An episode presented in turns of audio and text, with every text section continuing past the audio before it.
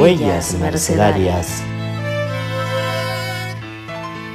Hola amigos, soy el padre Fray Juan Carlos Saavedra Lucho. Qué alegría sintonizar con ustedes en Huellas Mercedarias. En este episodio les compartiré algunos rasgos sobre la Virgen de la Merced en el arte. Resumir ocho siglos de historia en pocos minutos siempre será complejo y divertido, puesto que no se pueden mencionar muchos datos del acontecer mercedario que desde el siglo XIII hasta hoy tiene historias impresionantes. Sin embargo, empezamos nuestra narración destacando algunas huellas mercedarias.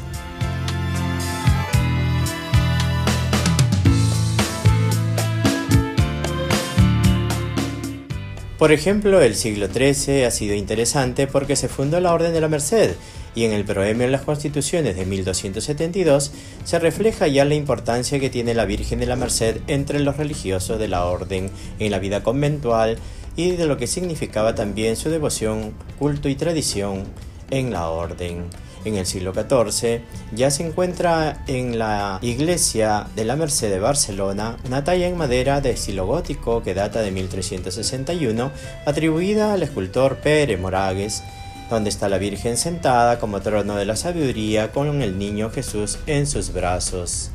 En el siglo XV, por ejemplo, tenemos una obra de Fray Pedro de Sijar que se titulaba en latín Opusculum Tantum Quinque que está impresa en Barcelona en 1481 y que hablando de la fundación de la orden dice, una vez, como perseverase orando incesantemente, se le apareció aquella abogada propicia de pecadores, adornada con vestiduras admirablemente blancas, llevando en sus brazos a su preciosísimo Hijo, Redentor del linaje humano. Ya en 1492 recordamos que fue el descubrimiento del Nuevo Mundo, y en 1493 se narra que en el segundo viaje del Cristóbal Colón, los mercedarios comenzaron a internarse en las nuevas zonas de evangelización con la imagen de la Madre Redentora. Es así como se difunde la imaginería de la Virgen de la Merced por las tierras del Caribe, Centroamérica y Latinoamérica, expandiéndose a muchos lugares cristianizados. Durante el siglo XVI, podemos destacar dos obras importantes escritas por los mercedarios.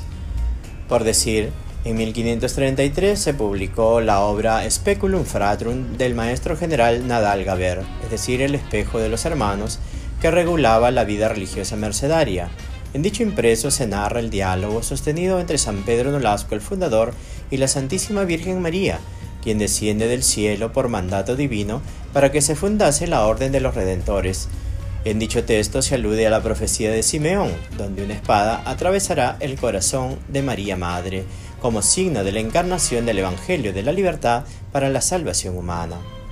También destaca la obra sobre la maternidad de María escrita por el mercedario Fray Silvestre de Saavedra, donde se destacan los privilegios de la Madre del Redentor, más aún difunde con intensidad y esmero la narrativa sobre la fundación de la Orden con la inspiración de María Madre del Redentor. En este tiempo del siglo XVI también surgieron varios escritos donde los mercedarios difundían que todo agrade con María, porque ella era reconocida como cabeza y fundamento de la orden.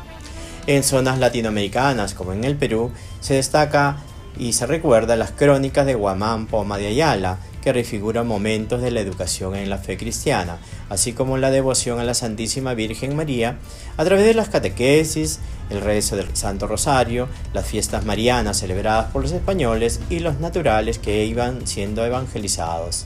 También tenemos al mercedario Fray Martín de Murúa, quien escribió su obra titulada Crónica de los Reyes Ingas del Perú,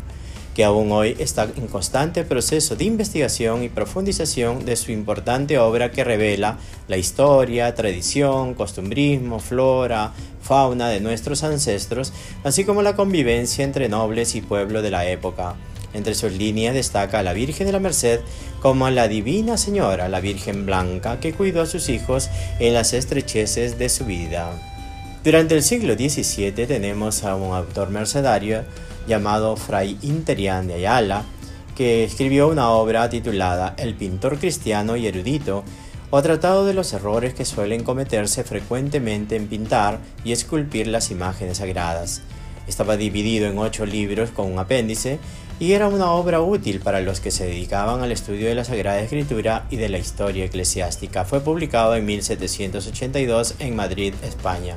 En esta obra se subraya la forma como debe ser refigurada la Virgen de la Merced con hábito blanco como símbolo de la pureza y de la Inmaculada Concepción de María, así como adornada con las cadenas rotas en su mano representando la figura de la Madre que impulsa la libertad de los cautivos como obra liberadora de su Hijo Jesús.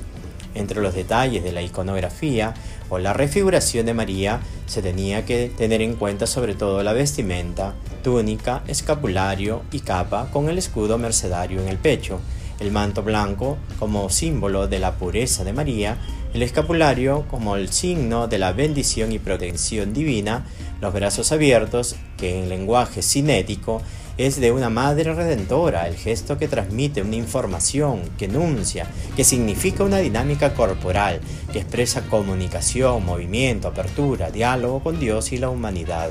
Las cadenas rotas es el signo de la libertad en línea de promoción social de la dignidad de la persona humana. El bastón de mando, como por ejemplo aquí en el Perú, es su raya, que es patrona de las armas de la patria, algunos en Argentina la llaman la generala y en el Perú la mariscala. Los cautivos que están al lado de la Virgen los alumnos, los santos de la orden, los personajes, el rey Jaime I de Aragón que ayudó a la fundación de la orden, significan también aquellos personajes que buscan la misericordia de la Santísima Virgen. La corona representa que María es la reina y señora de todo lo creado. En el arte sevillano en el siglo XVI Podemos destacar sobre todo que en el actual Museo de Bellas Artes de Sevilla se conservan finas pinturas y esculturas del caminar mercedario, puesto que dicho edificio era la casa madre de los mercedarios sevillanos.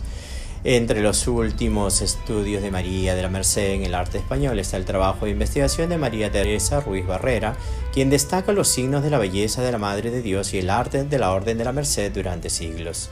En tierras latinoamericanas, subrayamos la importancia de la imaginería y la pintura colonial, trabajados en la escuela cusqueña y quiteña, donde la figura de Cristo en su dolorosa pasión y de la Madre del crucificado ocupa un lugar especial entre los artistas que hermosean a la Madre a pesar del dolor al pie de la cruz. Como los diversos pasajes del Evangelio, difundidos a través de la escultura, pintura, arte, poesía, teatro y diversas artes plásticas, combinan con las procesiones de Semana Santa y otras actividades litúrgicas que fomentan siempre la devoción, culto y veneración en diversos ejes de la evangelización. Por ejemplo, la Virgen y los apus andinos son interesantes para indagar sobre los métodos de evangelización, el sincretismo religioso, la extirpación de la idolatría y las formas de educar en la fe. Así pues, la Virgen María tiene una forma de representación triangular que refigura las montañas andinas. Se la decora con sombrero, monteras típicas de los pueblos indígenas, está rodeada de flores, le ponen pajarillos muy coloridos y sus panoramas andinos resaltados a través del policromado o dorados que adornan la maternidad y la realeza de la Virgen.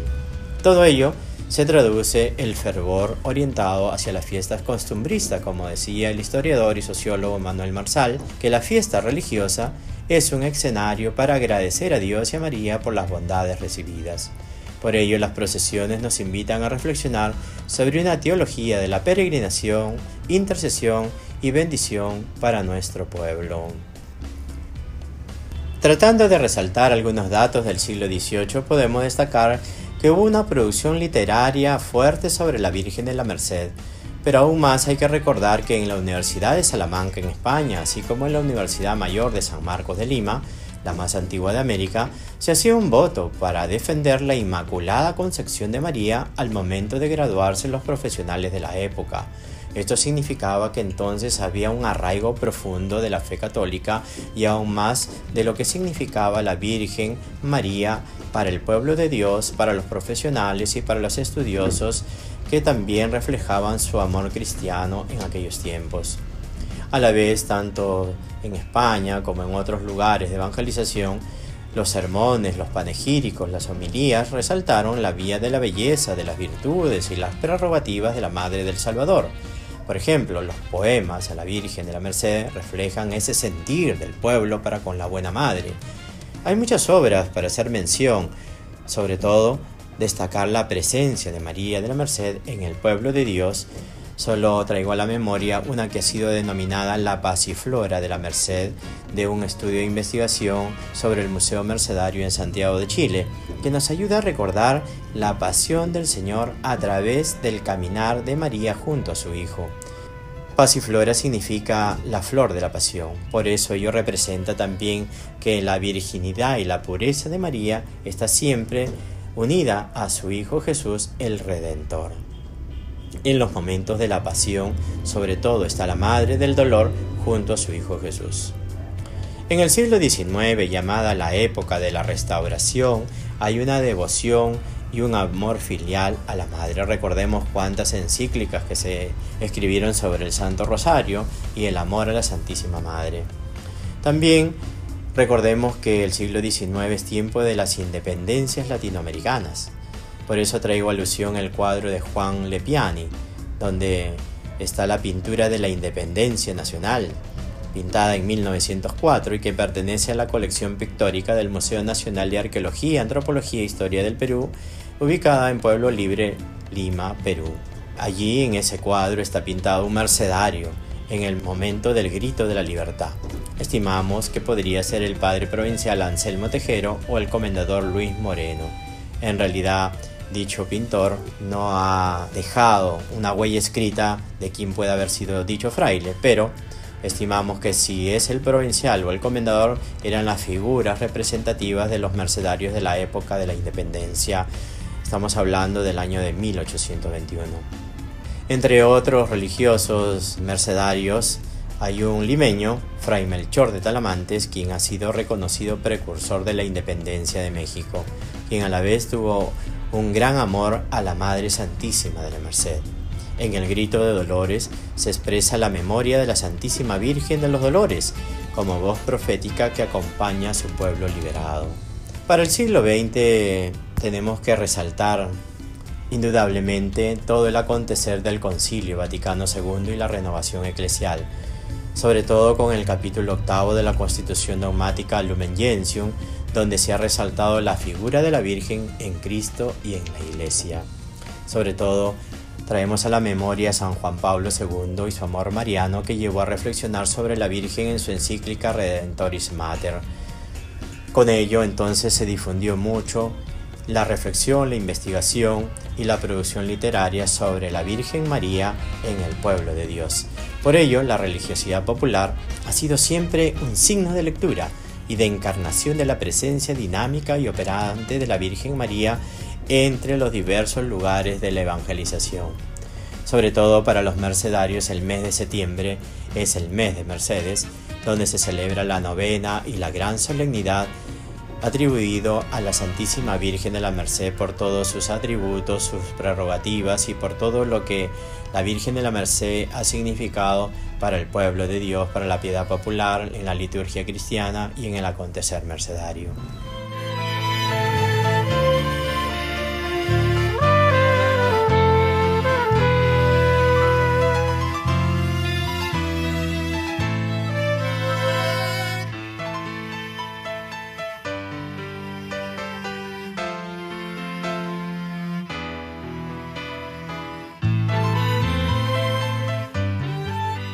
Llegando al siglo XXI, con el acontecer de los 800 años de la fundación de la Orden Mercedaria, celebrada en el año 2018, la imagen de la Virgen María de la Merced recorrió el mundo promovido por las diversas comunidades religiosas que peregrinaron junto a María de la Merced pidiendo su intercesión y protección. Se escogió una imagen representativa de María en cada una de las provincias religiosas mercedarias, así se llama al lugar, a la porción del pueblo de Dios donde se encuentran ubicados los mercedarios en el mundo entero y llevaron de casa en casa religiosa difundida también no solamente por los religiosos sino también las monjas, las religiosas de vida activa de la Orden de la Merced y sobre todo en los lugares y casas de las fraternidades laicales mercedarias donde se refiguró sobre todo ese acontecer mariano junto con el acontecer fundacional de la Orden. Eso un poco ejemplo de la imagen peregrina de Quito, Ecuador, que data del siglo XVIII, que salía también a diversos pueblos visitando y tratando de orientar la fe cristiana entre todos sus fieles. Entre otros ejemplos, tenemos que recordar las imágenes representativas de la Virgen de la Merced, por ejemplo la de Barcelona, que ya hemos hecho alusión, que es la imagen más antigua de la Virgen de la Merced para los religiosos mercedarios. La Virgen de la Merced, sobre todo refigurada en el monasterio del Puig de Valencia, es una obra muy bonita, en estilo gótico y sobre todo que refleja el acontecer, la historia y la tradición del mismo fundador que supo también comenzar a construir y a levantar templos y esa difusión del culto a la Virgen Madre de Dios. La del Santuario del Olivar, también un monasterio mercedario donde se refleja esa búsqueda de Dios esa transparencia en el espíritu y sobre todo para trascender hacia la palabra divina que nos orienta también a reconocer a María como Madre del Redentor. La hermosona de herencia, todas ellas en España, nos reflejan sobre todo esa vía de la belleza, de la hermosura, de la gracia, de la recreación de la figura de la Madre de Dios entre su pueblo. También reconocemos entre las figuras representativas la del Santo Cerro en Santo Domingo. Ahí la Virgen de la Merced es reconocida como aquella que supo también evangelizar a todos nuestros pueblos latinoamericanos. La de Tucumán, Argentina, como figura también y modelo de cercanía y presencia para su pueblo, sobre todo en tiempos de la independencia de las naciones americanas. La de Santiago de Chile, la de las vírgenes canónicamente coronadas como la de Quito, Ecuador, la de Panamá, que refigura sobre todo aquella imagen de la Virgen en estas nuevas zonas de la tierra firme evangelizadas, como la de Paita en Perú y la de Lima, que también estará de aniversario en el año 2021 celebrando los 100 años de su coronación en pleno bicentenario de la República Peruana. Entre la música podemos destacar también que hay una gama de géneros musicales, como canciones en sentido religioso, ritmos andinos y populares. Podemos mencionar una de la tuna mercedaria de Pasto, Colombia,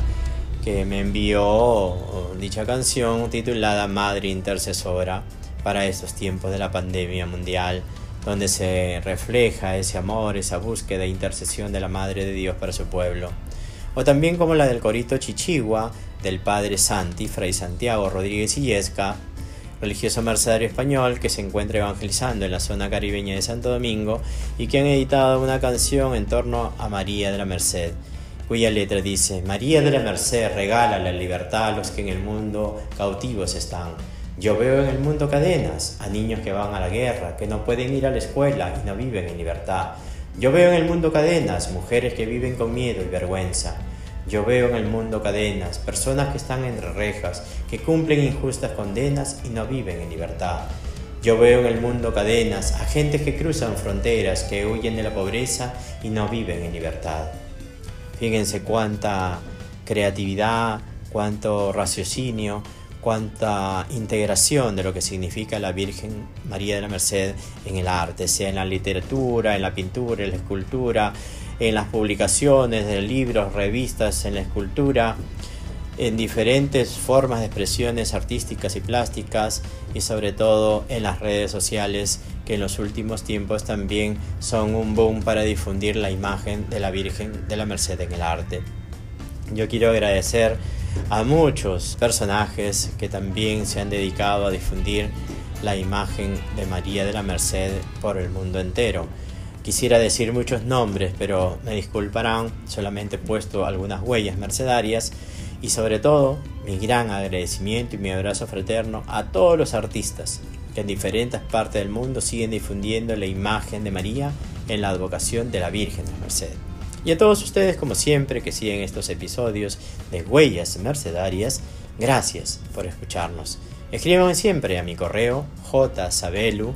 arroba gmail.com o den un like en Instagram, Twitter y Facebook buscando el mismo título como Huellas Mercedarias o con mis datos personales. Así es que nos estamos viendo siempre bajo estos episodios en nuestro podcast Huellas Mercedarias. Muchas felicidades para todos.